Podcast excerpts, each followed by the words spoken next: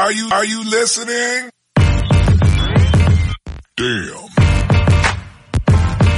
Uh. Yeah.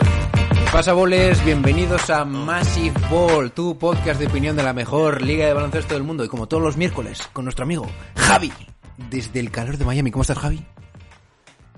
Pues agitado, agitado, agitado, ¿eh? Me gusta tu camiseta, me gusta para hablar de lo que tenemos que hablar hoy, me gustan los temas que vamos a tratar. Tenemos que hablar también de mi equipo, me parece, y esperando que me cuentes el menú. Pues sí, también tenéis a vuestro hoster de confianza, Johnny B. Y sí, chicos, en el episodio de hoy, chicos, se nos viene la locura. Voy con una equipación de los Celtics, porque voy a hacer ya la coña. Ya me he hecho de los Celtics. Nada. Pero Kevin Durant está empezando a sonar bastante fuerte para el equipo céltico. Algo que a mí me pone los pelos de punta, pero que también, no os voy a negar, crea un fuego salvaje. Y es justo lo que, lo que necesitamos en estos momentos de verano mm, duritos. Bien, vamos a abordar el tema por todos lados, la- el legado de Kevin Durant, lo que significa esto para Boston, si nos parece bien que Jalen Brown ahora se vaya del equipo tras llegar a unas finales y probablemente demos bastantes palos y algún insulto. Yo creo que, que menos. siempre, tío. que menos. Eso sí, es lo que ha venido la gente a ver. Bien, aparte de esto, chicos, eh, como bien dice Javi, el equipo de Miami, si está pasando esto con Kevin Durant y Donovan Mitchell parece que está medio hecho por los New York Knicks, ¿quién va a Miami? Han salido noticias. Eh, bueno, voy a decirle la fuente porque Jacobo, nuestro insider de NBA Maniacs, ya le ha comunicado por el grupo de WhatsApp a Javi que se acabaron las chorradas y que no vais a tener una nueva estrella en el equipo de, de South Beach. Así que tendremos que preguntarle qué opina de todo esto. Como va a ser un episodio demasiado denso y estos dos temas dan para bastante, sobre todo el primero, lo dejo lo dejo aquí y preparar, preparar, prepararos para la línea caliente que viene, que va a ser movidita. Ya tenemos bastantes audios y la cosa está muy fuerte. ¿Cómo ves el panorama, Javi? Muy bien, tío, espero que me quede un pequeño instante para dar algún que otro palo, ¿eh? que habéis tenido una semana, me habéis dado vacaciones esta semana, gracias a mi cumpleaños, y tengo ganas de contestar algunas cosas, ¿eh? porque madre mía, madre mía, ese, ese, pe- lo primero felicitarte, ¿eh? felicitarte a ti, ¿Por qué? a Iker More- sobre todo a Iker Moreda por aguantaros. Ah. Vaya pedazo podcast hicisteis el otro día. Casi me muero ahí tirado en, el- en- en la calle, macho. Increíble. A ver, os voy a decir lo que pasó. Yo estoy atravesando unos momentos duros eh, de trabajo y Sergio me había calentado bastante por WhatsApp y dije, ah, sí, eh, pues ya iba mm, con triple con triple lanzallamas. No, pero no, no eras el único, ¿eh? Buah, madre mía, increíble. Está pa- Yo top top 5 históricos. De... Sí, además se lo dije a estos que yo creía que habíamos hecho uno de los mejores de, de Massive Ball. Pero Sí, claro, sí. cuando mezclas tanto fuego y tanto insulto, no quieres denominarlo así, pero bueno. Bien, vamos al lío cuando las noches de NBA se hacen largas y los días pesados. siempre tendréis Massive Ball para pasar un buen rato. Comenzamos. Are you kidding me? His very first move as the executive was to sign Lamar Odom, who was on crack. Take that for data.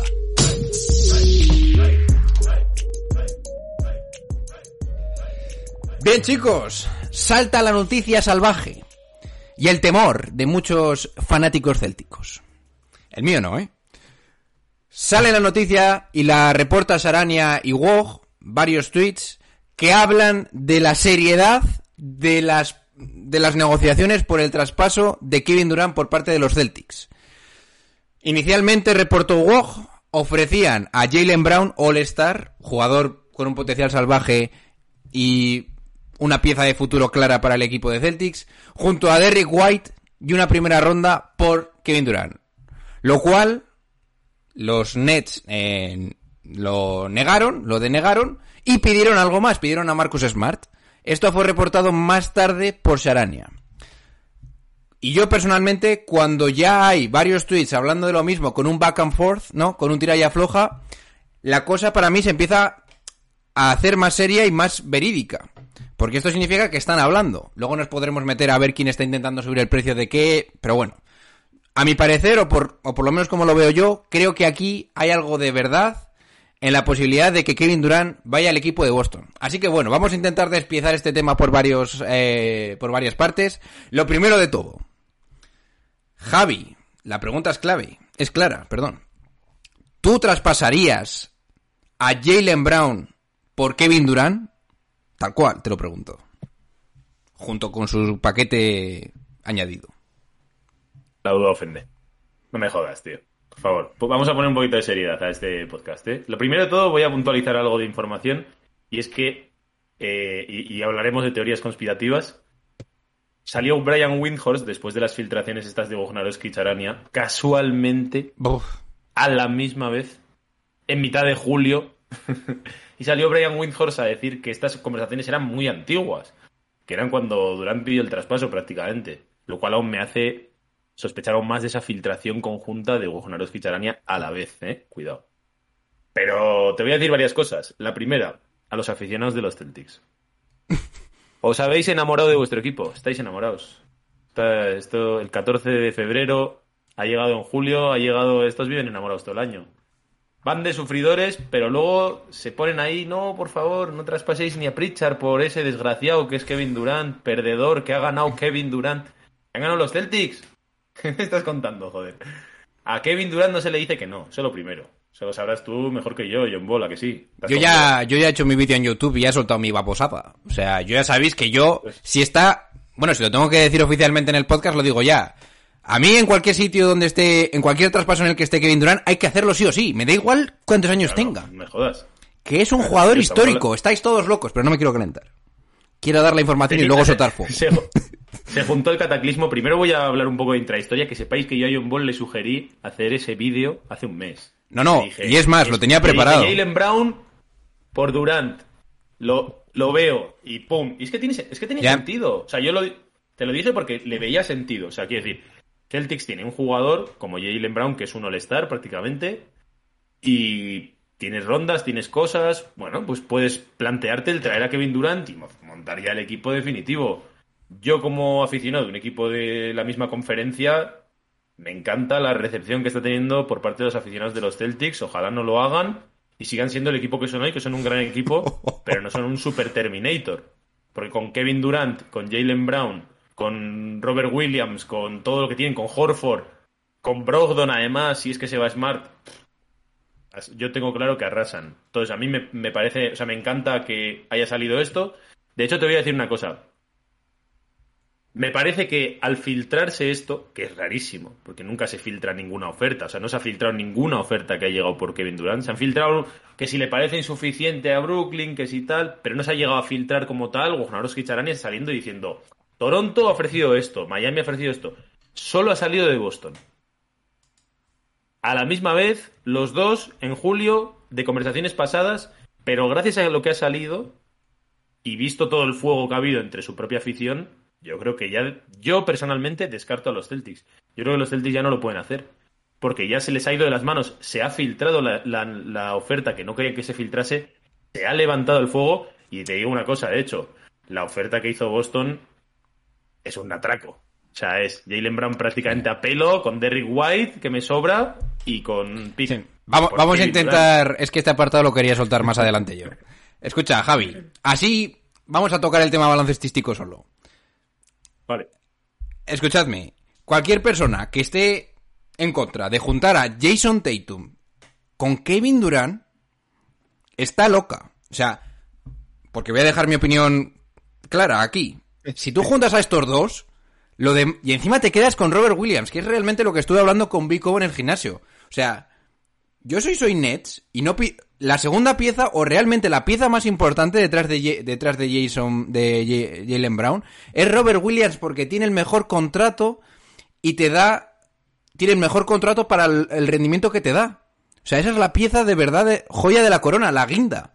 Aparte de, Ye- parece la más de Jalen Brown. insustituible, sobre todo. Claro. Me parece la más insustituible, la más diferencial. Entonces, el hecho de que encima Jason Tatum y Kevin Durant vayan a estar en tu equipo junto con Robert Williams, a mí me parece. Dame eso y, deja, y háblame de otra cosa ya. O sea, no, no me cuentes más historias. Y es que encima tienes a Malcolm Brogdon. que supongo que te habrás visto el vídeo y has visto lo que pienso yo del tema de quitarte a Smart. Pero vaya, que no me quiero... Porque eso va a ser para más tarde, para más fuego. Yo lo dejo claro. Juntar a Jason Tatum y a Kevin Durant es probablemente una de las mejores parejas de la historia. A eso no se le puede decir que no. Point blank. Yo no sé si es de las, Si es de las mejores. Si es de las mejores. Pero ganan, ganan la NBA. Nada, de las mejores. Eso nunca se sabe. Si es lo que... O sea, en un- de, en un- momento con, de momento con lo que ha demostrado Tatum, lo veo muy por detrás, pues yo que sé, de Wade y LeBron, de Curry y Durant, de Curry Thompson, hay un montón de Pero- pero a ver, Javi, tío. Siendo realistas, Jason Tatum es Pero un por- jugador... pero por Tatum, no por Durant. Jason Tatum es un jugador... Voy a intentar sacar pecho yo por ellos. Fijaros, célticos, lo que estoy haciendo yo por vosotros, ¿eh? Jason Tatum es un jugador que tú te crees que te puede ganar una eliminatoria. Hay muy pocos jugadores en la liga que puede hacer eso. Que, que pueda hacer eso. Así que, point blank, Yo lo quiero ver. juntar a esos Yo dos, lo necesito ver. pero juntar a esos dos es... Es imposible de, de- de verlo por el lado negativo. Iso. Sí, que sí, que yo estoy contigo. Ve. Que yo, yo me alegro enormemente de cómo lo han recibido la gente de Boston, porque para mí era montar un Terminator ahí, te lo digo en serio. Y encima son cuatro años de Durant lo que te llevas, cuatro. ¿sabes? No hay- Es no que por- no- es no hay que por dónde cogerlo. No, es que a los 30 días nos van a dejar. He leído cada barbaridad. Pero me- es que tenía que ser con los Celtics, tío. Es que no voy a hacer con ningún otro equipo. O sea, tenían que ser con ellos porque este tipo de narrativa solo era posible juntándolo con Boston, tío. Y es que estaba hecho, estaba hecho para eso. De todos modos, eh, yo no, no entiendo muy bien mogollón de cosas que he leído de que si no se van a entender y el talento y no sé. Madre mía, ¿cómo no se van a entender Tatum y, Kevin Durant? Si hablásemos quizá de dos moldes súper diferentes y tal, pero son prácticamente el mismo molde. Súper defensores los dos, altos, capacidad de tiro por donde quieras, capacidad de anotación prácticamente desde cualquier lado de la pista. O sea, ¿qué me estás contando? Encima Durant es suficientemente alto como para jugarte de cuatro en ciertos momentos. Ahí quería yo llegar. Es que no os dais cuenta de la ventaja que puede ser tener a Kevin Durant de cara a, ten- de cara a tener flexibilidad en cualquier eliminatoria. Es que puedes jugar con Kevin Durant de 5. Como jugaron los Warriors. Ya estáis locos. Bueno, bien. Es que Sí. es una locura. Sí. si tenemos... Quiero abordar este tema también. Tema baloncestístico. Si juntáis a Kevin Durant con Jason Tatum y Robert Williams, ¿qué más os falta en el quinteto? O sea, ¿qué sería lo necesario para completar estos tres? Porque saques a, a Malcolm Brogdon, quizás puedes tener cierto miedo de que tenga lesiones, tal. ¿Qué más necesitarías para ese equipo? ¿Me preguntas a mí o Sí, te pregunto. es una pregunta al aire? No, Ah, retórica no, te pregunto. Yo tengo una cosa clara, pero... Yo creo que tienen el equipo completamente hecho. O sea, no necesitan nada. Ya con el roster que tienen lo tiene suficientemente profundo. O sea, puedes jugar incluso un quinteto más alto metiendo a Horford o metiendo a Grant Williams. O puedes jugar con un quinteto más clásico metiendo evidentemente a Brogdon, que para eso viene. No viene tampoco para estar sentado en el banquillo. O sea, viene para poder jugar y para poder marcar diferencias. Y yo no sé ahí si de dos pondríamos ya directamente a Tatum o a Durant o alguna cosa así, o meteríamos otro dos. Pero vamos, me importa un bledo. no sé cómo decirte. Es el último problema que tendría si traigo a Durant. ¿eh? O sea, me importa cero, tío. Cero. Meto a quien sea, me da igual. O como si lo traigo, como si traigo a una gente libre. Dejádmelo. tampoco importa. Dejádmelo, que os lo voy a decir lo que tenéis que fichar si traéis a, a Kevin Durant. Llamas a, Min- a... ¿Dónde está este hombre ahora? A Utah y le dices, ¿cuánto quieres por Patrick Beverly? Y se arma la, y se arma la locura. Si, a ver, si es que tampoco... No me preocupa nada. O sea. Ese equipo... im- imbatible. Te lo digo ya. Yo creo que lo que por lo menos estamos todos de acuerdo es que si hubiese llegado Durant por esa oferta, ponle más picks y tal, y Smart, Celtics para mí está en el tier 1 solo. Yo creo que en eso estaríamos todos de acuerdo. Luego podrá pasar lo que quieras, pero creo que por potencial no hay ningún solo equipo que pueda igualar eso. O sea, ni, ni siquiera. Y Milwaukee sería el siguiente, pero me parece que ya está en un tier diferente, tío. Si estuviese LeBron James y Kyrie Irving junto con Anthony Davis en Lakers, ¿estarían en el mismo tier? Yo le sigo viendo mejor a Celtics, porque me parece que tiene un equipo mucho más profundo, porque ahí es donde meto a Robert Williams, a Horford, a Grant Williams, a todos esos jugadores que parece que te dan un empaque de equipo para acompañar y restar peso defensivo sobre todo, más de empaque a Kevin Durant y a Tatum. En plan, toma, vosotros definís, vosotros anotáis, vosotros jugáis a lo que os dé la gana, tío. ¿Sabes? Es que a mí me parece que en ese sentido el equipo de Boston sería superior al de, al de Lakers. Yo no lo tengo tan claro, pero estoy de acuerdo contigo que la lógica yo creo que va por ahí. Bien, Pero bueno, Eh, bendito problema. O sea, sí, sí. si al final tampoco. Bien, De todos oye. modos, quiero, Sí. quiero echarle un dardito a Josemi, Chema. Que cuando acabaron las finales salió ahí, madre mía, o sea, no he visto a una persona tan deprimida en mi vida. En plan, que eran unos perdedores y que no iban a ganar en su vida y que habían demostrado un gen perdedor. Y después de decir todo eso, no quiere a Durant. O sea, dice que no van a ganar en la vida, tienen a Durant a tiro y dice, antes que me maten a mí, en vez de dar a Jalen Brown por Durant. Bueno, Madre mía, macho. Josemi, dátela, ¿eh? da la cara, Josemi. Oye, vamos a abordar el tema del legado de Kevin Durant, que yo creo que tenemos que tocarlo al menos. De cara a la historia de Kevin Durant en la NBA. ¿Cómo verías su llegada a Boston Celtics, un equipo que evidentemente acaba de jugar unas finales, igual que los Warriors en su momento? Un equipo que ha eliminado a Kevin Durant, igual que los Warriors en su momento, pero que yo creo que cabe apuntar que la diferencia más clara es que él técnicamente no estaría eligiendo ir a Celtics. ¿Cómo ves este tema? Pues justo como acabas de decir, para mí eso lo cambia todo. O sea, al final tú estás siendo traspasado, no estás eligiendo tú a dónde vas directamente y como agente libre. Eso por un lado. Segundo, los Celtics en este caso no son un equipo tan, tan, tan dominante como eran aquellos Warriors. O sea, yo creo que más que nada fue un poco el decir, joder, te estás uniendo a un equipo de 73-9 sin ti, ¿no? Yo creo que ese es un poco el, la losa esa que le ponen en la mochila durante el debe.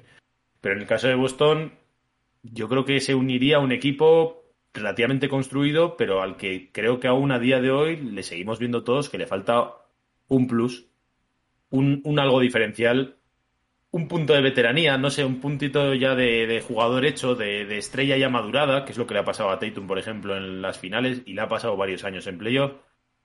A mí me parece que el legado quedaría más, se, se debería mirar más a posteriori en función de si él es el líder absoluto en, en estos Celtics o si por lo que sea no destaca tanto, está más repartido con Tatum. Yo creo que eso definiría mucho más el legado que esta decisión de ir a un equipo porque no es suya y es Boston eligiendo el mejor postor. Bueno, pues te hago otra pregunta. Imagínate que Kevin Durant gana un anillo con Boston. Imagínate que lo gana. ¿Tú Sí. crees que ese anillo sería considerado un poquito regalado, que sería un poco similar a los Warriors, o le certificaría ya como su anillo, por así decirlo? Yo creo que le certifica. Es decir, cuando un equipo gana, todas las críticas bajan. Eso es así. Se vio con LeBron cuando se unió a los Heat, que cuando perdió todo el mundo lo odiaba y en que ganó el anillo y el siguiente se consagró como un jugador histórico ahí y no había ya haters ninguno. Y todo el mundo se quitó la, la gorra y dijo, venga, para ti. Y en el caso de Durant, yo creo que si ganase el anillo, tipo como lo ganó con los Warriors, es decir, lo ganó, le metieron una paliza a LeBron, pero se quedó claro que él era un jugador dominante, o sea, que él era la gran diferencia. Es que esas finales de, Kevin Durant fueron de decir "Pff, el factor X, ¿sabes? O sea, el factor todo, ¿sabes? Si ganase de esa forma, yo creo que sería inapelable. Que si bien habría mucho hater y le intentaría quitar un poco, lo que sí que creo que quedaría claro es que para todos sería un tío, este es un top 10, un top 10 histórico sin duda, que muchos lo consideramos seguramente sin que haya ganado tanto y con esta mancha que tiene en el legado, pero yo creo que eso quedaría más que claro. Y todo ese tipo de cosas que se vierten ahora, de que si es un perdedor y no sé qué, que se está diciendo, es increíble, tío. Tiene dos, dos anillos. es uno de los mejores anotadores de la historia y es un perdedor y se lo dicen los de los Celtics que han ganado uno en 35 años, ¿sabes? Pero bueno, ahí tienes el fallo. Sí. Hay que joderse. ¿De quién estás hablando? Bueno, escúchame. De todos modos, quiero decirte una cosa. Estamos aquí mirando mucho, pero en mi opinión, te lo vuelvo a decir, lo he dicho al principio del programa, para mí los Celtics ya están fuera de esta pelea porque se les ha destapado todo esto. Yo no sé por qué, o sea, no sé cuál era el fin de destapar esto, no sé quién ha habido detrás, no sé quién es el que le ha dicho a Charani y a, Woj, sácalo ya, me imagino que son los Nets o así, para caldear un poquito el ambiente, pero a mí me parece que con esta, con esta opinión mayoritaria en contra de la propia fanbase de Celtics, me parece que ya entre lo que les quedaba por dar que era meter a Smart y Pix, porque no creo que tampoco Smart y Jalen solo sin Pix le valga a Brooklyn. Y la, la acogida negativa yo creo que ya no se hace. Yo creo que Boston ya está fuera. Vamos a meternos por el lado de, de los negacionistas, por así decirlo. Lo que estoy oyendo en muchos podcasts yo es el tema de que hay muchos célticos, hay mucha gente que prefiere más eh, ganar un anillo construyendo desde el suelo, construyendo tu equipo, desarrollándolo, y que por esta razón están un poco en contra del traspaso. Bueno, un poco no, están echando pestes del traspaso. Sí, sí. es que claro, no quiero ser aquí muy subjetivo. Pero bueno, el caso es... Dale, hombre. Dale, Espera, espera, no espera. te cortes. Luego me meto. Aquí. Luego me meto. De todas formas, el fuego ya lo tenéis en YouTube. Bueno, bien. Coño, no has dicho ni un sois bobo ni nada, macho. ¿Cómo que no? Está el día para eso. Bueno, bien. Es Entonces, esa es la posición que están intentando mm, explicar a estos eh, bobos diciendo que, te- que sabe mejor ganar con un equipo construido desde el inicio. Como los Golden State Warriors. Que os han reventado la cabeza.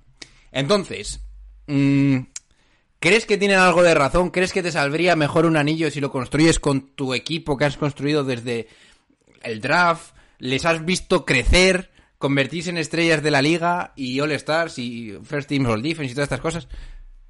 ¿O prefieres, o te daría igual y prefieres ganar como sea? Yo la respuesta es clara, pero... Put the ring on my finger, chaval. Y olvídate de chorradas. Esos son síntomas románticos. Un romanticismo que, por cierto, yo en Miami también lo, saboreé después de la burbuja. No, no hay que dar a Giro y a Duncan por Harden. Que al final estuvo bien, ¿eh? Porque mira lo que ha sido Harden. Pero. Pero. No, tal. que Muy ventajista eso, ¿eh, Javi? chavales, Nuestros Nice. boys. A día de hoy hay mucha gente en Miami que sigue sin querer dar a Giro. Por lo menos por Donovan Mitchell. Son sentimientos románticos que se lo pregunten a alguien de Toronto, por ejemplo. Que sí, que de Rosen, que Lauri, que tal, no sé qué, vino Kawhi, anillo, todos felices, no se acuerdan de nada de aquella época, de, de la época en la que LeBron les machacaba todos los años, ¿sabes? Y lo de los Warriors es igual, lo de los Warriors es un poco ventajista porque justo este año han ganado. Pero sin Durant también ganaron uno, pero tampoco te creas que fue ahí una pasada y tal. Y evidentemente hicieron el 73-9 también, ¿eh? Pero estamos hablando de un caso súper extraño, muy puntual, igual que el de los Spurs. Hay uno, no hay, no hay 15 en la liga. Y que igualmente necesitaron a Durant en ese momento para acabar confirmándose ya como la dinastía definitiva. Porque si no hubiese venido Durant, imagínate que vuelven a perder otro año, no estaríamos hablando de los mismos Warriors. Evidentemente es difícil ahora mismo plantearse la historia, pero después de haber perdido aquel 3-1 y si el año siguiente no ganan la NBA, no tendríamos esa sensación y esa aura histórica de equipo que el que fue uno de los mejores equipos de la historia o el mejor equipo de la historia para muchos. Entonces, yo como te digo, la gente de los Celtics están enamorados, están enamorados. Y lo, lo entiendo, porque lo, lo- lo hemos vivido todos. Cada uno tiene su fase de enamoramiento con su equipo, los ha visto como desde, desde bebés, ¿no? Desde el draft, poquito a poco. Ha pasado crisis, que si no encajan los Jays, que si no sé qué, que si hay que traspasar, que si Smart sí, que si Smart no. Y como que han superado todas esas crisis, han llegado a la final y está muy bien. Pero no han ganado la final.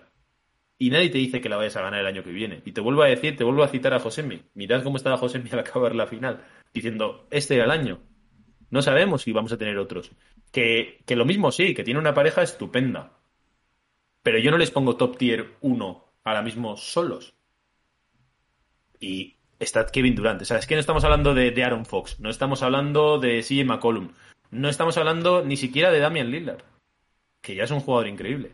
Estamos hablando de el fucking Kevin Durant, tío. Y a mí, personalmente, y no soy un super fan de Durant, pero me parece increíble la de cosas que, se han que he leído estos días de Durant, como si fuese poco menos que un acabado, un pringadete, un pringadete al que le han metido estos un 4-0 a él. no sé, tío.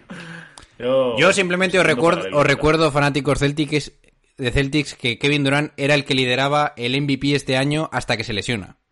Cuidado con eso, que le estáis bajando demasiado el valor y yo creo que no estáis considerando bien lo que podéis traer a vuestra franquicia. Pero bueno, Y te voy a decir una última cosa de Durant. El tío es raro de narices, tal, es un personaje, te puede caer muy mal, se lo ha ganado a pulso. Pero yo no pondría para nada en duda la mentalidad de querer ganar que tiene Durant. De hecho, para mí, el que él pida el traspaso de Brooklyn es porque sabe que con esa casa de putas que tiene no lo va a ganar. No lo va a ganar. Quiere ganarlo, quiere él ser eh, quiere dar ese punto de legado, o sea, es decir, que él va a hacer todo lo que pueda por estar al nivel mayúsculo que pueda para llevar a su equipo a la victoria. De hecho, estos dos años en Nets no se le puede tachar de prácticamente nada, ¿vale? La serie está con Boston, pero lo que dices tú, este año ha estado para el MVP media temporada y el año pasado él solito prácticamente casi elimina a los Bucks, que acabaron siendo campeones de la NBA. Poco que, poco que achacar a Kevin Durant en ese sentido, ¿eh? You know my name. Bien. Eh, sí. Simplemente voy a señalar una cosa que tengo aquí apuntada. ¿Tienes miedo de la longevidad de Kevin Durant de cara a los próximos años y que puede ser este un factor que te pueda echar para atrás en tema de decir, bueno, hay mucha gente que dice que son cuatro años de Kevin Durant, pero ¿cuántos van a ser al máximo nivel? Yo insisto que estoy intentando ponerme en el lado de los. en el otro lado para no hacer el podcast muy. Pero vamos, yo ficharía a Kevin Durant, pase lo que pase. Pero bueno, ¿qué opinas de todo esto? No le veo fundamento, sinceramente, porque si tú fichas a Durant, el, el equipo que se lleva a Durant, si es que acaba saliendo de Brooklyn, que hay muchas, hay muchísima gente diciendo que no va a salir, pero a mí hasta que no salga Durant y diga me quedo, a día de hoy él sigue queriendo salir. Recientemente ha dicho que se el va, equipo ¿eh? que se lleva a Durant, Pase ¿eh? lo que pase. Recientemente lo escuchan en algún podcast de estos de Insiders y ha dicho que. No le tengo que ir las. un mes y pico, podía él haber dicho, bueno, no. venga, va. Lo ha- Irving, por ejemplo, ha doblado su por oferta. ejemplo, ya ha salido, ya ha salido a decir, yo me quedo o tal. Durant no ha salido a decir nada, eh, o sea, están guardando ahí las formas, pero a mí hasta que no llegue el training camp se le vea tranquilo y haga una declaración de esas de, bueno, me lo he pensado mejor, siguen las mismas. Y el reloj, por mucho que Brooklyn esté aguantando muy bien en su posición, para mí mm, sigue, sigue teniendo la patata caliente ellos, a ver qué hacen. Pero bueno, eh, el equipo que se lleva a Durant, si es que sale, es un equipo construido para ganar el anillo hoy. Ya. Entonces no te importa la longevidad a tres o cuatro años, que yo creo que sí que va a estar bien, pero que sobre todo tú vas a intentar competir por el anillo este y el que viene por lo menos. Y con que ganes uno, te digo que te da exactamente igual la longevidad de Durant a tres o cuatro años. Y dices, y me puedes decir, ya, pero es que tampoco sabes si vas a ganar con Durant el anillo tal. Ya, pero es que tampoco sabes si lo vas a ganar con Jalen Brown y con Smart, por ejemplo. O los demás que no están, o con Scotty Barnes en caso de Toronto, o con no sé quién. Pues, te pone en más posición de ganar, pero con bastante diferencia para mí. Luego ya, lo que sea, eso nadie tiene una bola de cristal. Pero que evidentemente a día de hoy te pone una posición mucho mayor para ganar. Entonces, ¿la longevidad te importa si ganas un anillo el año que viene? O sea, imagínate que va a Boston, gana el anillo el año que viene, ¿te importa si te rinde cuatro años al máximo? A mí no. O sea, yo ya gana el anillo, fiesta y parranda. Y así es prácticamente para todos los equipos de la NBA. Y que se lo digan, por ejemplo, a los Warriors, ¿sabes? Que han ganado un anillo y ya está. Adiós las penas de estos años de estar todos lesionados y todo. Que no importa. Que la NBA es ganar el anillo, poner un banner más arriba en tu azotea. Y más en el caso de los Celtics, que como te digo, llevan mucho tiempo sin ganar. No están como para decir, bueno, este anillo no, nos gusta más nuestro proyecto. Yo creo que hay que... Pero bueno, de todos modos te voy a decir una cosa. Estamos hablando mucho de los aficionados de los Celtics y me hace también mucha gracia. Ya es el último palo que les meto. por lo menos, por lo menos pensado. Se quejan, o sea, todos han, han, han estallado en ira. ¿Cómo va a venir? No, a nosotros no, tal. Que sepáis que el que sí quiere a Kevin Durant es Brad Stevens.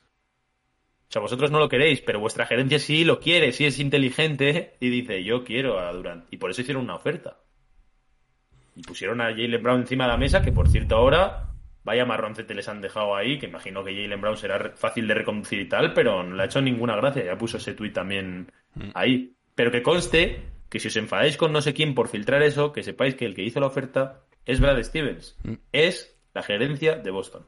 Eso es lo que toqué yo en el, pod- en el vídeo y aquí me quiero meter. Si tú realmente consideras que tu equipo es suficiente para ganar el anillo, no hay ningún tipo de oferta, no hay ningún tipo de de rumor, te callas como que hay Dios. O sea, tú si de verdad consideras que con Jalen Brown vas a ganar el anillo y no quieres fastidiar la química del equipo, coges como Brance Stevens y no le dices nada a nadie. El hecho de que se haya filtrado, para mí, hace que o ya tengas que ir a fuego para hacer el traspaso y que luego ya decidan los Nets, pero tú tienes que ofrecer lo que ellos te pidan, más o menos, Porque si no, no te la juegas para destrozar un poco la química del equipo. Porque, como bien dices, eh, Jalen Brown puso ese, tri, ese tweet, SMH, Shaking My Head, que es en plan, eh, no me lo puedo creer. Y aquí es donde hay un montón de rumorología y un montón de humo. Pero tú, ¿tú crees que esto lo filtran los Celtics? No, no, esto lo filtra mm, para mí Kevin Durant. Los Nets. Para mí los Nets. Para mí más mí que los Nets porque- Kevin Durant. Pero Te bueno. voy, a, te voy a explicar por qué para mí los Nets. Porque ellos están venga a pedir una especie de futuro, un All-Star. No, para dejar claro que No hay quieren. ninguna, no hay ninguna oferta que sea de ese nivel. Filtrando que, ojo, los Celtics sí que llegaron a ofrecer a este tío, le metes presión a los demás. Yo creo que Kevin Durant no tiene sentido que lo filtre, tío. Ya, pero yo creo que Kevin Durant, o por lo que está escuchando, debe ver que va a empezar el training camp y va a seguir en los Nets, que los Nets no tienen ninguna prisa por hacer ningún traspaso y que quizás si pase el tiempo pueden o ganar más leverage, como dicen ellos, margen de maniobra, o incluso convencerle para que se quede. Entonces, lo que yo estoy escuchando es que Kevin Durant quiere irse cuanto antes para llegar a su equipo y hacer el training camp. Pero filtrando este tipo de información, lo único que va a hacer es debilitar aún más al equipo que vaya, porque está elevando el mercado. Yo creo que la mayor forma de que Kevin Durant salga, o sea, la mayor forma de debilitar a los Nets, forzar la situación y que encima salga más barato, es volver a salir y decir, que no me quedo aquí ni de coña. Con eso le peta la cabeza a Sean Marks. O sea, ya está esforzado a este tío, se va a ir. Punto. Pero Y se va a ir. Ya te digo que eso no lo ha ido diciendo Porque todos los demás equipos saben que lo tienen que resolver, tarde o temprano. Si tú eres Kevin Durant y quieres salir, lo más fácil es que mañana coja, se publique un tuit de esos que anda tuiteando mucho y diga, ain't no fucking way, I'm here. Y ya está. Lo que, Pero- lo que yo creo que no estamos viendo mucho es el tema de la gerencia de los Nets, que debe estar bastante encabronada con cómo ha ido las últimas temporadas con estos dos, eh, con estas dos estrellas, y debe haber ahí un tira y afloja bastante potente. Por eso te digo que no tengo muy claro el tema de quién está filtrando todo esto. Porque claro, Yo sigo yo- pensando que el tío sale y creo que los Nets están jugando. Bueno, pero ya bien conoces un poco a. Kevin Durant. Kevin Durant no dice algo, tiene burners accounts y todas estas cosas. Pero bueno, la cuestión es que debe haber una un, un enfrentamiento bastante potente entre la gerencia.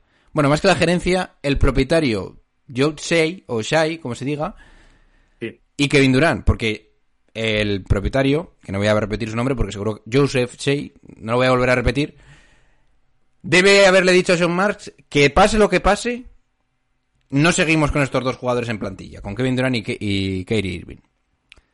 Sean Marks, como buen general manager, habrá pensado, oye, yo tengo que estirar esto todo lo posible porque voy a recibir una oferta superior. Y Kevin Durant también se quiere ir cuanto antes. Entonces está en una situación muy comprometida, todo el mundo. Sí, pero yo creo que Durant en ese sentido se está portando un poco mejor porque podría estar filtrando más, como hizo Davis, por ejemplo, por poner un ejemplo cuando se fue a Lakers, y está dejando trabajar a los Nets a sacar su historia, porque ya te digo que todo está. Hay mucho run run de Durant se va a quedar, Durant se va a quedar, y él no está saliendo a forzar un poco más como ya hizo. Yo tengo, o sea, yo a día de hoy, si tuviese que poner la mano en el fuego, y sé que esto es un poco contra lo que piensa la mayoría, yo creo que sigue saliendo. Creo que para cuando pone Charania que Durant ha pedido el traspaso, eso es muy serio, es muy gordo. Ya sabrían lo que habría en el mercado y que a Durant tampoco le importa mucho si hay más o menos mercado. Lo que parece que está claro es que Durant no se quiere quedar ahí y si hubiese, si hubiese una mínima posibilidad, lo hubiese filtrado, hubiese dejado varias cosas porque ya ha pasado un tiempo. Y yo creo que simplemente está esperando a ver si se da el traspaso, pero me parece a mí que cuando llegue el training camp vamos a volver a tener noticias de KD, algún statement de estos, para bien o para mal. Y me parece que si no lo han solucionado ya, yo creo que por ahí no va. Yo creo que más bien son los Nets, una y otra vez, todo el rato, filtrando ciertas cosas para ver si se ponen nerviosos los otros equipos para elevar la puja, porque está baja. O sea, ahora mismo si sale Kevin Durant, por las informaciones que nos han dado, por las ofertas que hemos escuchado, sale perdiendo Brooklyn claramente, claramente, y no quieren eso. Pero yo creo que estamos en el punto de que los frikis como nosotros nos encanta reaccionar todos los días a toda la información que vemos, pero la mayoría de la información durante el verano es completamente interesada por alguna parte, o sea, no es real. Muchas veces son informaciones interesadas con fines completamente estratégicos ponte esto, eh, insider mío de turno, ponte esto, Wognarowski, ponte esto, Charania, y concretamente Charania y Wognarowski, los dos a la vez, poniendo una oferta de Boston de hace un mes a 24 25 de julio. ¿Qué me estás contando? Javi, a mí no me gustan estas razones lógicas que me estás dando, ¿eh? Aquí vamos a volver a la fantasía. Te voy a decir lo siguiente, Vale, vale. que vengo ya, yo creo que ya he dado suficiente tiempo aquí a la- al apartado simplemente informativo de John Ball. Vamos al lío. Eh, os voy a decir una cosa, célticos. Lo dije en el vídeo de YouTube, pero lo vuelvo a decir aquí. Eh, yo estoy evidentemente de acuerdo con Javi. Yo creo que Brad Stevens quiere a Kevin Durant y sobre todo tiene un plan eh, oculto que es, aparte de conseguir a Kevin Durant, quitarse a Marcus Smart de una forma lógica y sin dañar los sentimientos de mucha gente. Y tú me dirás, John Ball, ¿pero qué me estás contando si es el defensor del año? No, el defensor del año es Robert Williams y por el cual, de verdad, yo me puedo creer que un equipo con Kevin Durant y Robert Williams y Tatum pueden ganar un anillo. Si ese tío lo mantienes en la plantilla y te quitas a Smart, sí, porque yo veo una eliminatoria con Lakers y a mí tener a Robert Williams, por ejemplo, o simplemente el año pasado haber tenido a Robert Williams en una en una situación de salud un poquito mejor, yo creo que hubiera sido la diferencia. Así de hypeado estoy con Robert Williams. Pero bueno, el caso, a lo que iba, yo me tengo que quitar, si soy Brad Stevens, a Marcus Smart de una forma lógica, pidiéndole perdón en plan, bueno, es que te he tenido que sacrificar, pero realmente lo que quiere es quitárselo. Porque tienes a Malcolm Brogdon, que realmente es un base muchísimo más organizador, que es lo que necesitas de verdad para un equipo campeón. No a otro tío que se piensa que puede meter los mismos puntos que tu máxima estrella en el equipo. Entonces, yo os digo, si os tenéis que enfadar con alguien, bostonianos del séptimo planeta, y echar la culpa a alguien por quitaros a Jalen Brown y faltar al respeto a todo esto que es los Celtics y construir sobre la base y todas estas cosas, le tenéis que echar la culpa a Brad Stevens, pero yo, en vez de echarle la culpa, le digo, es un plan maestro, me levanto, me quito el sombrero, le hago el salud y te digo, como consigas quitarte a Marcus Smart, haciendo creer a la NBA y a los Nets que te estás sacrificando, yo ya sería lo máximo que puedo ver. Y sería otra de Bien. estas sería otra de- masterpiece como la que tuviste que hacer cuando renovaste a Robert Williams por 10 millones. Eso es lo que tengo que decir, lo que tenía preparado para este podcast. Iros a tomar por saco. Os vais a comer la de me voy a quitar a Marcus Smart, al defensor del año. No, por favor, no os lo quitéis. Y en realidad lo- es lo mejor que podéis hacer, os jodéis. Eso es lo que tengo. Bien, bien. ¿Algo que añadir a esto? no tengo- nada que añadir. Que encima de quitarte a Smart te traes a. O sea, Es que es increíble. es increíble. Bien. Eh, supongo que igual... acabo de mandar, te acabo de mandar una noticia fresca, fresquita, ¿Qué dice? de que Draymond Green quiere un máximo y los Warriors han dicho que no se lo van a dar y que va a estar mirando otras opciones. El bueno de No Draymond. puede ser. Ahora mismo. Ahora mismo. Te lo acabo de mandar. puede pedir un máximo, un máximo ahora mismo Draymond Green. ¿Está en año de extensión? Bueno, es la, es la, es la extensión. La sí. extensión. Madrid. Se va a jugar con. Kevin Durant a los Boston Celtics. Noticia de última hora. Bueno, en fin. Eh, bueno. Hablamos un poquito de tus eh, Miami Heat y de cómo está la situación de las de la otra estrella del mercado, que es Donovan Mitchell. Eh, fuentes informan, eh, insiders de Massive Ball informan que Miami Heat debe haber salido de la lucha por mm, Donovan Mitchell, supuestamente porque hay ciertas piezas, y ahora nos lo dirá mejor Javi, que no están dispuestas a ser tocadas por parte del equipo de los Heat. Mm, nuestro amigo Bama de Bayo no será incluido, no parece que vaya a ser incluido en el traspaso por Kevin Durant. Y no me acuerdo qué otra pieza no querían tocar también para el traspaso de Mitchell. Así que cuéntamelo tú mejor, que sé que es algo demasiado actualizado y seguro que me estoy equivocando. No, y, bueno, de hecho, el, el verano de Miami está siendo muy, muy silencioso. No estamos sabiendo absolutamente Nada. Hay muchas patatas calientes. O sea, se, ha- se ha ido PJ Tucker, no hemos sabido nada. Sorprendió a todo el mundo, pero claro, cuando pasó lo de Durant, pues como que parece que tiene sentido por no entrar en hard cap y tal, pero no ha salido nadie a decir. Estamos de- bien contentos de que PJ Tucker se haya ido porque es el plan. No sé, no se ha habido, no se ha sabido nada. Y ayer los insiders de Miami, algunos de ellos estos que trabajan en el Miami Herald y en otros medios, lo que filtran es que Miami viene a decir, por una parte, que los Nets están pidiendo a Deballo en el traspaso de Kevin Durant y Miami no tiene ninguna intención de incluir a De Bayo en un paquete. Pero eso no se puede hacer en principio, ¿no? Porque tienes a Ben Simmons. Y porque Miami no quiere mover a De Bayo. Vale, vale. O sea, más allá de eso, enti- entiendo yo que no es por una cuestión de llevarte a Simmons ni nada, sino porque Miami no quiere mover a De Bayo. Y yo lo entiendo. ¿Sabes? No, no quiero ponerme en plan. Boston con Jalen Brown, pero es que no es un cambio de pieza por pieza. O sea, si tú quieras a De Bayo, Miami no tiene absolutamente nada ahí y se queda con un equipo un poco en cuadros. Javi, no puedes decirme lo que me has dicho y ahora venir y decir que no te quitas a Bama de Bayo por Kevin Durant. No, sí, sí, por Kevin Durant sí, pero por el encaje Miami se queda en cuadro. ¿Y ¿Cómo, qué? ¿Cómo paras ante Tocumpo? ¿Con quién paras ante Tocumpo? Con- no tiene con el- nadie. Miami da se queda un igual. equipo lamentable. No, pero no es lo mismo. Boston tiene un equipo Me totalmente construido. Es cambiar pieza por pieza. Y en el caso de Miami no. Javi, te voy a matar. Estás, yo que enamo- es lo que quieren. Estás enamorado tú ahora. No, que no es por enamorado, es por una cuestión de encajes. Y yo, evidentemente, que te voy a contar de Bayo y Durant? No hay color. o sea, yo lo meto. Escúchame, lo meto si me traigo escúchame. jugador Tyler Hero y Bama de Bayo por Kevin. Giannis. ¿Eh? Tyler Hero y Bama de Bayo por Kevin Durant, ¿sí o no? ¿Firmas o no? No. No. Me cago en Dios, me voy. No, pero Eh. porque se queda un equipo destruido, totalmente roto. Entonces, por eso no se puede hacer. Estamos Tienes locos. que traer otro jugador. Quizá la posibilidad, fíjate lo que te voy a decir, sería si metiesen a Ben Simmons. Pero ahí tendrías que confiar en Ben Simmons como defensor élite que fue. Porque te hace falta, tío. Porque te queda un equipo roto. Te queda un equipo ahí con Lauri, que no va a jugar cuando llegue la hora de la verdad. Se te queda un equipo de mierda. Es lo que hay. Bueno, el tema. La información que está dando. Eh, como digo, es una cuestión de encaje. No es una, no es una cuestión de jugador. Como jugador, Pero ya lo encajarás como que- puedas. como si tienes que dar a Jimmy Butler, pero que no va desde ahí. Ya está. Así que no. Lo quieres emparejar ahí, quieres hacerte tu trío de Jimmy Butler, Adebayo y Durant. Porque ese equipo vuelve a perder. Durant, Jimmy, Lauri que no va a llegar cuando sea la hora de la verdad y no sé quién más, no, no te da, tío. Pero hombre, Es coges... Pat Riley, coges el teléfono y empiezas a mover lo que tengas que mover. No, tienes, no, no puedes mover nada. Tienes a Jurseven y a Edmond que son dos muertos para defender a gente como Anteto. Pero bueno, otro tema. El tema es. Porque Miami ayer juega al despiste para mí de manera exagerada. Lo que dicen es que los Nets piden demasiado y que hasta que no acepten sentarse a hablar sin poner a De Bayo encima de la mesa, no van a hablar.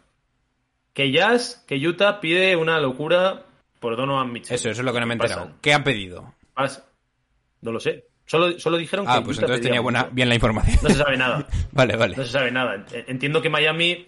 eh, pa- para mucha gente de Miami ya cuesta el meter a Girro, a jóvenes y a picks, porque al final el rol de Donovan Mitchell, para mí siendo bastante mejor que Girro, es parecido al de Girro. Entonces, si tienes que encima sacrificar todos esos picks, lo quieres hacer intentando traerte a Kevin Durant y no a Donovan Mitchell.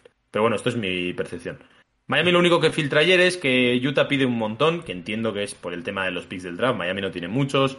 Sería hipotecar todo tu futuro por un jugador como Donovan Mitchell, que es un upgrade, pero quizá no tanto, porque ya tienes a gente pues, potencial que te puede cubrir un poco eso y que si la quieres meter es por un paquete superior. Y lo más bomba de todo, A ver lo qué más dices. increíble. Lo más increíble para la gente de Miami es que dicen, dicen ayer que están muy contentos con el equipo y que posiblemente sea este el equipo que vaya al año que viene. Que eso yo no me lo creo para nada. o sea, Miami no tiene cuatro, ni titular ni suplentes. Ahora mismo el cuatro titular de Miami es Caleb Martin. Caleb Martin, ¿sabes? Que no es, no es ni cuatro, sería Jimmy seguramente. Jovic, son los, los dos cuatro que tiene ahora mismo en el roster Miami son Jovic y Caleb Martin Javi. los cuatro. Tengo que venir a decirte yo lo que tú no estás viendo con tus propios ojos. La estáis cagando, estáis teniendo un verano horrible y no hay vuelta atrás y con esto es lo que tienes para competir el año que viene. Ah, sí, para mí está siendo un verano horrible porque mucha gente está como tú y está en plan, vaya mierda, vaya ridículo que está haciendo Pat Riley, no sé qué. Estamos Yo- hablando de Pat Riley, hombre, por favor, por favor, calma. Yo. Estás a, a estás a, a ver, 27 de julio. Todos los equipos están filtrando información Javi, interesada. te voy a decir una cosa que no te dije el otro día que Y estabas... Miami también. Miami No, no, no, no. quiere este Te equipo. voy a decir una Lo cosa- claro. Si Miami quisiese este equipo, hubiese renovado a PJ Tucker. Le dice, mira, toma 10 millones al año y por lo menos tenemos el mismo, el mismo equipo Vale, que vale. el año pasado. Como no hagáis nada, espero que pidas perdón, Claro pero te voy a decir una cosa. No, yo no pido perdón. Cuando- si no hacen nada, diré que es, una, que, es un, que es un verano muy malo. Bueno, pues tendrás Pero que decir... no lo voy a decir. Me equivoqué. No estábamos... No. no hemos conseguido nada. No, yo no me estoy equivocando ni estoy diciendo que lo van a hacer ni nada. Yo digo que me parece vale. bien la apuesta que están haciendo, que yo no voy a sacar conclusiones a 27 de julio. Vale, vale, vale. Por mucho que les digan, digan, no van a decir, nuestro equipo no nos gusta nada, Lauri es un cascao, Giro es un piernas flojas en la hora de la verdad y es un farándulas. Pues no, tienen que decir, igual que todos, que les encanta su equipo, que no tienen ninguna prisa, que si cuando quieran se quieren sentar a negociar, pues estupendo. Y mientras han hecho todos los movimientos para poder permitírselo. No han entrado, no tienen hard cap y tienen la posibilidad. Que no lo consiguen y este es el equipo que te digo ahora mismo, si Miami va con este roster, me parece un equipo casi de play-in. No te digo más, te lo digo completamente ¿Qué serio. Me parece que hay seis equipos en el Estás este delirando. Ah, no, ¿por qué? Joder, tío, nos ponemos ¿Será a, a contar. Milwaukee Bucks, Boston, Filadelfia, A ver. Toronto. Ah, no, no, no, no, para, para. Los dos están por encima de Miami ahora que sea yo quien Si te... no yo de verdad, me estoy volviendo no loco. hay. No puedes poner a Boston por encima de Miami. Joder, ¿cómo que no tú? No pu- No, No jodas. lo tienes que poner al mismo nivel claro. como mucho. No, no, no. No, no. A día de hoy O sea, me estás diciendo que se te va a PJ Tucker y, un par- y una eliminatoria que a poco la ganas, sin tiradores, Sí, pero sin nada... con Jimmy haciendo una cosa que no va a volver a hacer. Y con, y con Pero siendo será posible, ya mayor. Y encima te pones a dudar de Jimmy Butler, otra vez. No, no, me, no dudo de Jimmy Butler. Yo, Jimmy no Butler, no te, firmo que este año vuelve a hacer otros playoffs como estos. El Jimmy Butler marado- maradoniano no te dio para ganar a Boston. Casi Pues lo no tenías nada, todo, no tenías ni a no Giro ni nada. Ya, pero que lo que te estoy diciendo es que este equipo ahora Con- mismo escucha, Javi, que te tenga no que decir yo cuatro, esto, no hay, con no Tyler hay Hero cuatro. ganáis la eliminatoria, eh. Ya, pero que eso ahora mismo este equipo es muy inferior al del año pasado. Punto. Porque se ha ido PJ Tucker. Porque se ha ido PJ Tucker, porque Lauri es un año mayor, o sea, porque no tienes cuatro ni titular ni suplente. Y Bien, el vale, este vale, ha vale. mejorado. O sea, Boston, Boston, ya el equipo del año pasado de Boston es superior a Miami, lo demostró. Pero es que encima han añadido a Brogdon, han añadido a Galinari, o sea, han añadido jugadores Nada, nada. un equipo mejor que el año pasado. Vale, bien. Miami no está a la altura de Boston, pero Ah, vamos, vale, ni de pues coña nada, ahora mismo. Pues nada. No o sea, tú me estás diciendo que en una eliminatoria cara de perro, Nos Boston... e- fácil. Hoy nos ganan fácil. Vale.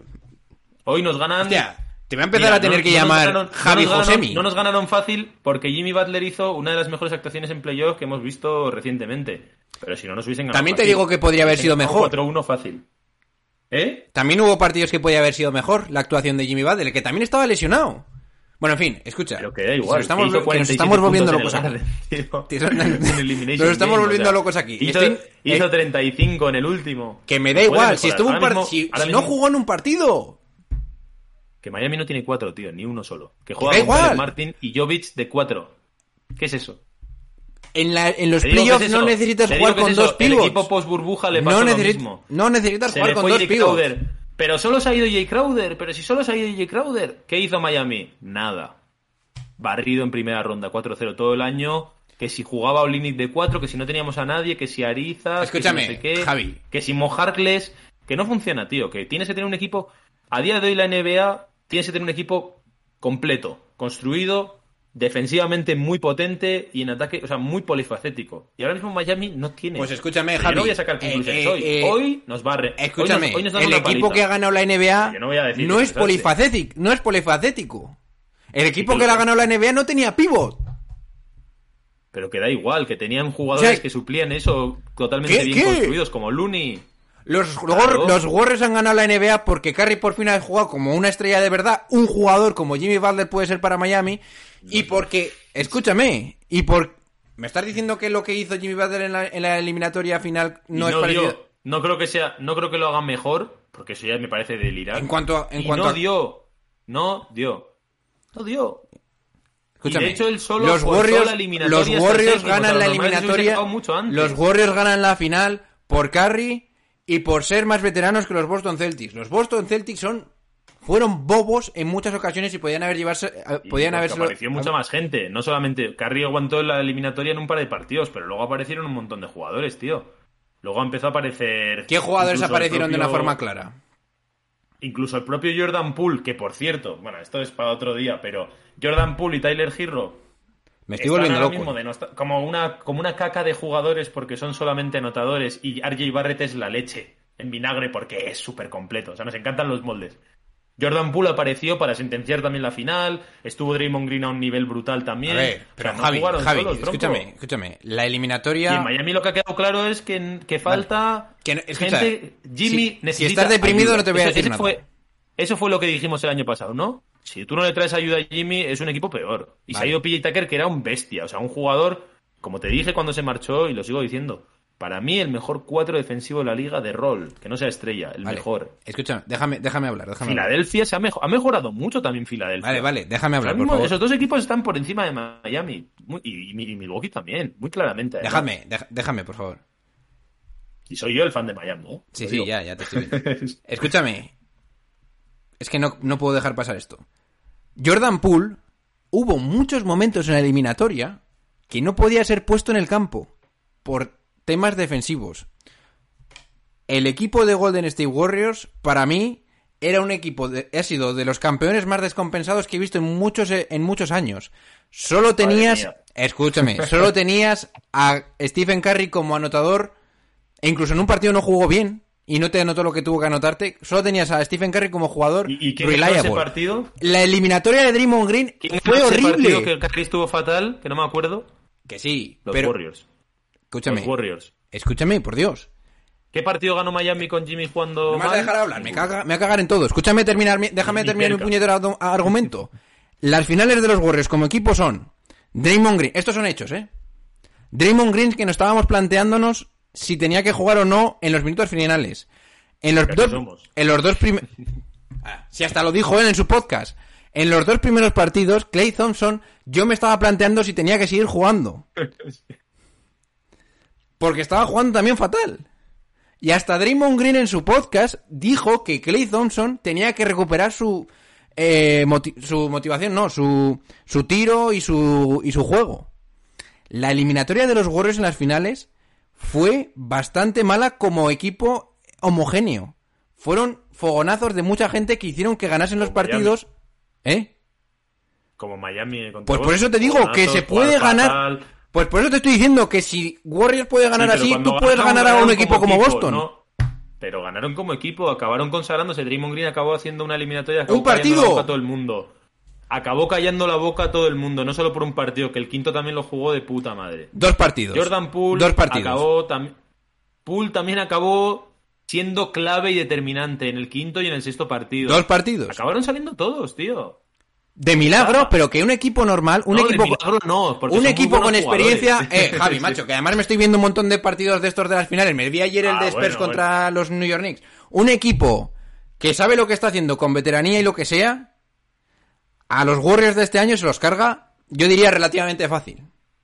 Puede ser, pero porque no, no eran Vale, tan, y lo que te estoy diciendo yo campeones, y lo que te estoy diciendo yo, equipo. lo que te estoy diciendo yo es que si los Warriors pueden ganar con este tipo de faltas, los Miami Heat también pueden ganar así. Y yo creo que tú lo que tendrías que mm, confiar más para el próximo año es en una mejora ofensiva de Bama de Bayo. Para de verdad convertirse en un jugador que Claro, necesitas claro, en los momentos finales para. Miami. Pero no solamente Miami va a mejorar, que es que los demás equipos han mejorado y Miami ha perdido. Ha perdido, no tiene cuatro, no tiene ni un cuatro. No sé si lo entiendes, o sea, da igual que Adebayo mejore, que no tiene nadie ahí con él en la zona, nadie. El, el- Yo- ahora mismo el socio de Adebayo, que es Caleb Martin, no llega a los dos metros, tío. es que, Pero a ver. o sea, Vale, que bien. no se puede Que jugar. yo no te así, digo que no tengas que mejorar la plantilla. Descompensado, malo. bien, pues ya está. El mismo equipo este, con el mismo Jimmy Butler que venía de la burbuja y tal, fue barrido en primera ronda por los Bucks. ¿Por qué? Porque no tenía cuatro, entre otras muchas cosas. Entonces, Miami ahora mismo, yo no, pero vamos, estás haciendo hacer lo que no quería hacer, que es sacar conclusiones a finales de julio, cuando el equipo está sin acabar y cuando no me creo ni un pimiento de lo que filtraron ayer los hits de manera totalmente interesada para que no parezca que están apurados ni mucho menos. Javi. Evidentemente están apurados. Han dejado ir a PJ Tucker pudiendo habérselo quedado para no tener el, el techo del hard cap de los 155 millones. Para hacer otro movimiento. Veremos a ver qué hacen. Y cuando lo hagan, tacharé de positivo o de negativo, porque a mí no me, yo no me muerdo la lengua con los hits. Tacharé de positivo o de negativo el verano en función de lo que hagan. Para mí, si no traen a Kevin Durant o a Donovan Mitchell, incluso trayendo a John Collins, no creo que me parezca un buen verano. Lo digo aquí y lo digo hoy. Vale. Aunque traigan un jugador de ese estilo. Parece que es un equipo igual o peor que el año pasado. Y creo que estabas, que creo que son ya varios veranos en los que Miami quería dar ese salto definitivo para ser tier 1 de la liga. Y creo que si no lo hacen este año será un fracaso. Pero hoy, a día 27 de julio, sacar conclusiones es absurdo. Miami no tiene cuatro, tío. Vale, bien. Pero yo simplemente voy a volver a esto que me ha tocado, que ha sido el inicio de todo. Si Miami Heat empareja a Jimmy Butler con Kevin Durant, ¿en qué puñetero tier, tier se coloca ese equipo? Depende de cómo sea el resto del equipo. Vale. Hombre, es que Kevin Durant está jugando con Kyrie. Vete a la mierda. Vamos, ¿sé qué? Durant está, Durant está jugando con Kyrie Irving y solo porque estén dos tíos, o sea, esto es equipo. Y de hecho le eliminó un señor equipo, que fueron los Celtics. Y Un también equipo- tienes que un considerar la... que no tenía unas que no tenía unas individualidades porque no las tiene como los Nets ni de coña y le eliminó y le eliminó como equipo.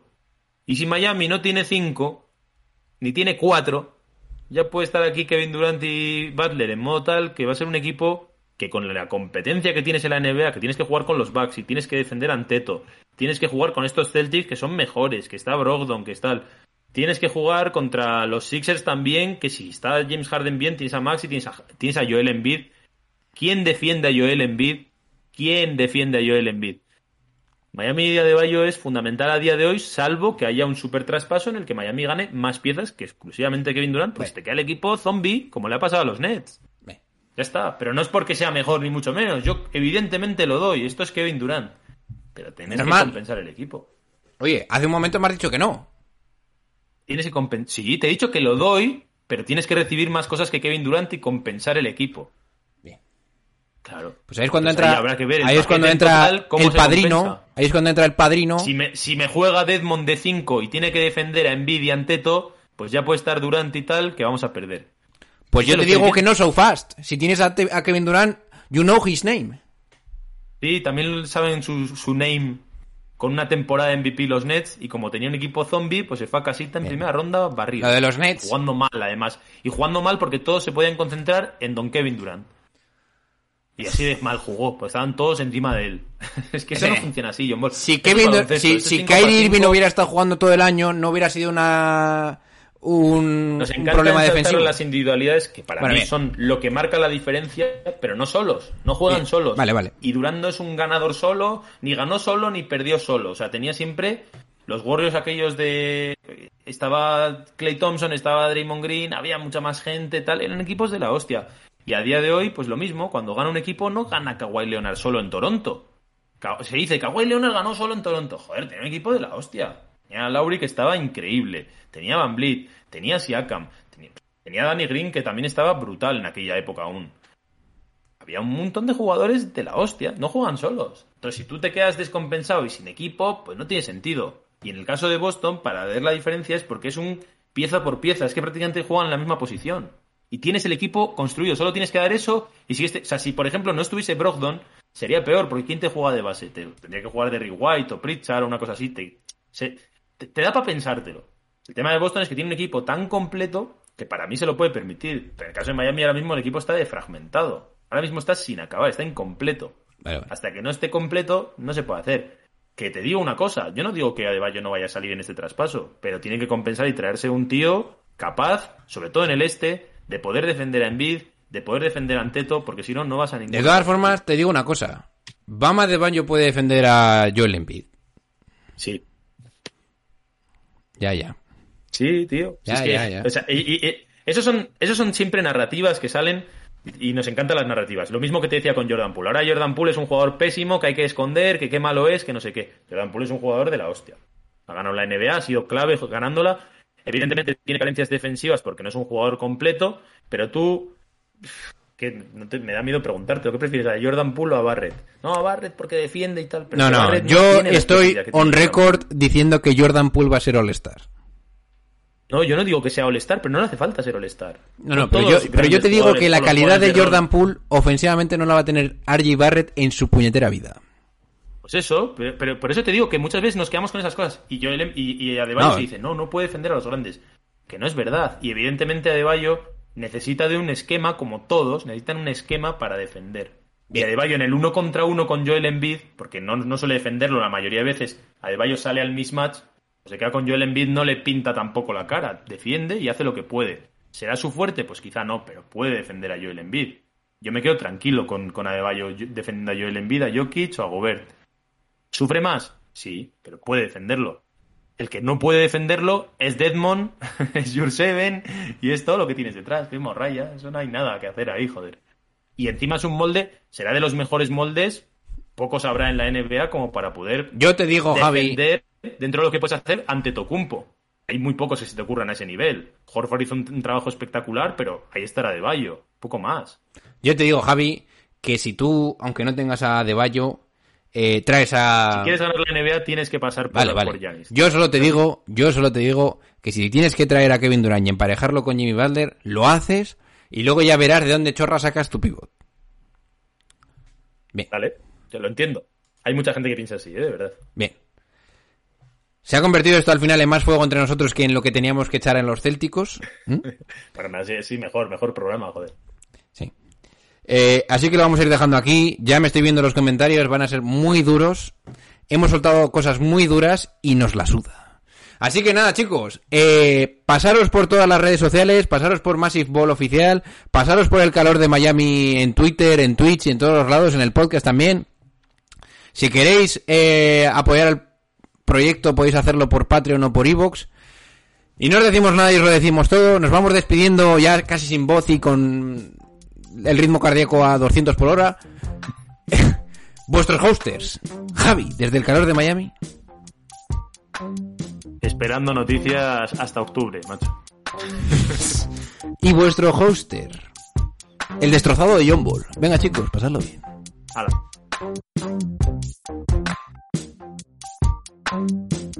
And I got love for David Fisdale too.